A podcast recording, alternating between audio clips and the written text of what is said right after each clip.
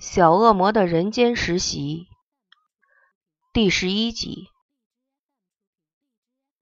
风流尖叫着醒来，他一定是眼花了，一定是近日来被一连串的打击弄得神志不清，才会以为自己被一群，事实上是三个妖魔鬼怪给缠上，什么去玉山陪于右任看云海。被人当靶子使用，又被大石头压成肉饼。幻想，一切都是幻想。对，一定是，否则他怎么会在醒来后安然地躺在自己的床上？可是，哎呦，他怎么会浑身上下都痛？会不会是睡太久的关系？那？镜子中那个鼻青脸肿的人是谁？太邪门了，忍不住打了一阵冷颤，抖落全身的鸡皮疙瘩。不过他仍然相信天地有正气，杂然复无形。而且他既不是天主的小羊，也不是上帝的仆人，那些天使或恶魔不会来找他的。如果真有那种东西，也该是牛头马面。呸呸呸！他才三十四岁，没那么快去见阎王，别乱想了。唉，该想的是，自己七八年来的心血快要付诸东流了，流年不利，景气差得令人心酸。而那些政府官员居然还说风凉话，说什么景气不好。可使得那些不健全的小公司趁机消失，去无存精，对社会而言也是好事。算了，反正那些政务官对他们商人而言向来无啥作用，别奢望会得到什么援手了。倒是银行的翻脸不认人，才叫人心痛。想当初，他风流年营业额达五六千万元时，数十家银行经理哪一个不天天来他公司喝茶拍马屁的？他可从来没有让他们产生呆账。如今想借个几百万周转，居然说他信用破产，他们银行已自身难保，请他自己多保重。天哪！难道他风流已到了穷途末路了吗？不然怎么会梦到那些怪力乱神的东西？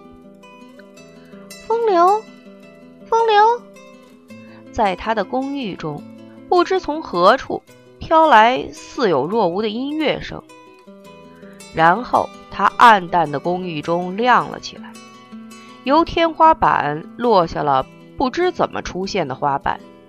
然后轻柔地叫唤一声又一声，全是他的名字。谁？是谁？他歇斯底里地叫着，整个人缩在角落，眼睛往上紧紧搜寻着，却什么也见不到。这更令人毛骨悚然。轻柔的声音又传来了。并且添了一抹不悦的气息。别怕呀，别怕，我们是天上派下来指点你迷津的，不是什么妖魔鬼怪。即使是强盗，也不会声称自己是强盗。同理可证的情形下，他才不会轻易受骗。那是什么鬼？是不是楼上的住户在装神弄鬼？不要玩了！人吓人会吓死人的。听声音，分明是一个小女生的声音，完全没有任何可信度。他是无神论者，不信怪力乱神那一套。这是孔老夫子有交代的。心正，则百邪不侵，什么东西都不怕。即使有一点点怕。也要装出很神勇的样子。可是，可是那些不知打从何处来的花瓣已淹到他小腿了。再撒个不停的花，他可能会成为有史以来第一个被花淹死的人了。那阵娇脆的女童音又由上头传来，声音更不悦了，几乎可以感觉到，再多一点点不悦的话，铁定有人会遭殃。风流，汝可知为何汝会如此不顺，连女友都成了别人的妻？那就是平常没烧香、没保佑的关系了。如果你再铁齿下去，只怕……尾语以冷笑终结。奶奶想怎样？我不怕奶的。病急乱投医的风流，居然以双手食指交叉。做出十字架的形状，并且口中念着《般若心经》，那样子倒有点像鸡同做法。而此时隐身在天花板吊灯上的三名小鬼，也在进行自己的高峰会议。不过手下的工作可没有停，荼蘼。从袋中掏出花瓣来撒，而红心拿着他那已失去法力的弓，用他仅剩的价值以弦当琴，弹着不成调的仙乐。各自司职后，月牙于是当了开讲人。不过他的演讲词并无法让另二人苟同。才会往风流喃喃自语时随他去玩，等他们结束会议后再来应付他。喂，奶怎么可以叫他烧香拜佛？不公平！趁机传教，太可恶了！要信的话，也该信我们西方的神。红心首先开炮，搞不清楚状况的东西，这边是东方，没事少拿你们西方的人来耀武扬威。月牙差点一脚踹他飞到吊灯外，真可耻！那些西方人唯我独尊的傲慢心态，连神仙也一个样。怎么，把白人以外的种族当次等人呀？自己闭门当王做白日梦也就算了，竟还敢真以为有那么一回事的去要求他人？荼蘼也有话说了。你们东方的神界真的很不合作，非得自创一派不可。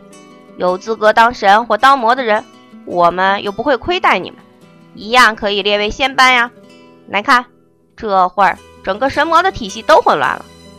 在十九世纪以前，各国闭关自守，交通不发达，各自有一片领域也就算了。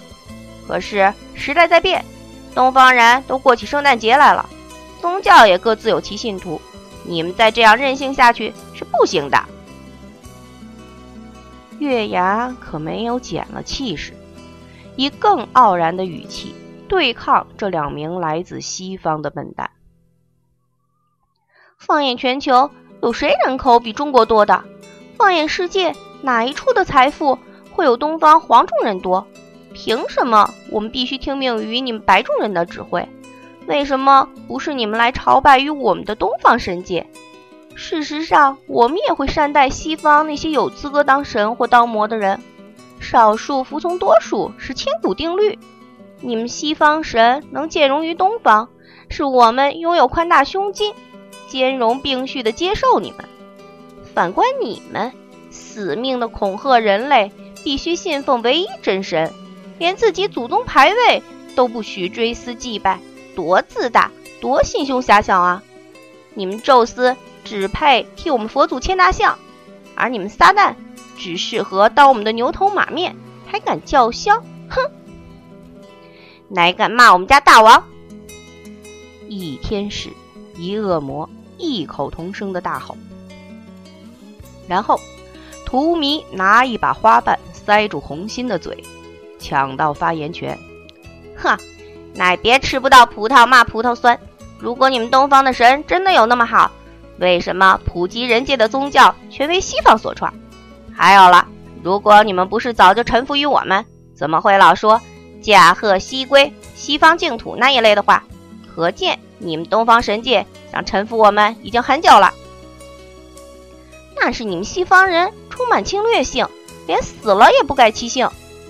月牙不愿再与他们多说，不耐烦道：“别吵了，算我错，咱们快些解决到风流了。”即使原本有想再变的欲望，也会在月牙双手成爪的威胁中，识时务的合上尊口。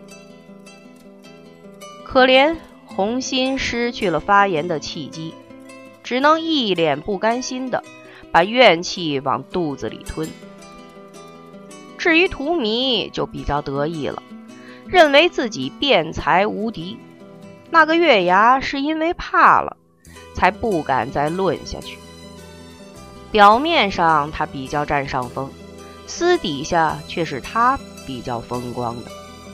相信撒旦王地下有知，必定会替他记一次嘉奖。会议暂时完毕，风流那厢也很配合的念完心经。正要得力的欢呼法力无边时，那个声音又来了，和着仙乐与花瓣，一切如同刚才。风流，吾等乃非异端邪魅，汝一再污蔑本仙姑，实是不智之举。我佛慈悲，哎呦，好嘛，天神撒旦也一同慈悲，今日特来点化汝。汝速跪下接旨。月牙抚着后脑，趁这个空档，左右开弓，各揍了身后二人一拳。天哪，心经与十字架都不够看，天花板上依然什么也没有，除了那只晃动的像神户大地震的吊灯之外。那么，只好试试大悲咒了。但但是大悲咒怎么念呀？不然金刚经好了。不行，更惨，他连金刚经长成什么形状都不知道。死了，死定了。看来面对现实是唯一能在此刻做的事。反正他已快一无所有了，大不了人命一条嘛。你有什么目的？快说！他的口气突然很有男子气概了起来，吓得吊灯上正在拳打脚踢的三个差点跌下吊灯。嗯，嗯，如果汝当真有心力挽颓势，重新东山再起，那么明天必定要录取前去应征的那名女子。等等，我的公司目前不缺人。事实上也请不起人，正在等关闭当中。不要插嘴！威严的神音显出极度的不悦，然后才清清喉咙，恢复神仙该有的轻柔声音。我会这么交代，自然是有其用心。明日会去应征的那名女子，名为颜回，她是一位离家出走的富家千金。千万别被她寒酸的外表给骗了。目前你缺的是资金，试想，追求到她，你可以少奋斗多少年？颜回，不认识，但台湾的巨富中似乎没有姓严的。他的父亲是谁？你听过王某某吗？有，但他并不姓严。对哦，差点忘了。月牙强扭的骂道：“笨蛋！我也没说他没有关系呀，反正他是有钱人家的小姐就是了。你管他老爹是谁？你要追的人又不是他老爸。”但是风流疑惑了起来。反正你照着本座的话去做就对了，这是天意。如果不照着做，会遭天谴的。记住了，一定要追他，你就会时来运转。现代的神仙都那么凶吗？风流不敢再多说了，反正先让这个煞星消失才是正事。管他是神是鬼，他完全不想沾染上。他的直觉告诉他，这必定会是件大麻烦，即毕生之罪的麻烦。风流，你怎么说？月牙问的不耐又威胁。好好好，是是是，一切但凭仙姑做主。OK，这才乖，无趣也。随着声音的逸去，室内的亮光也消失，音乐与花瓣也停止挥洒，但脚下淹到膝盖的花瓣却没有收拾走。真是一点儿也没有环保观念。天谴，哈，照他看，刚刚这件事已是天谴了，还有更惨的吗？显然有。天花板上那只被过度摧残的吊灯，终于宣告寿终正寝的掉了下来，正中风流的脑袋瓜，让他重复近些日子以来。不断做的事，昏倒。可能他真的料对了，遇上这三名煞星的倒霉人类，即是代表了天谴。可怜啊！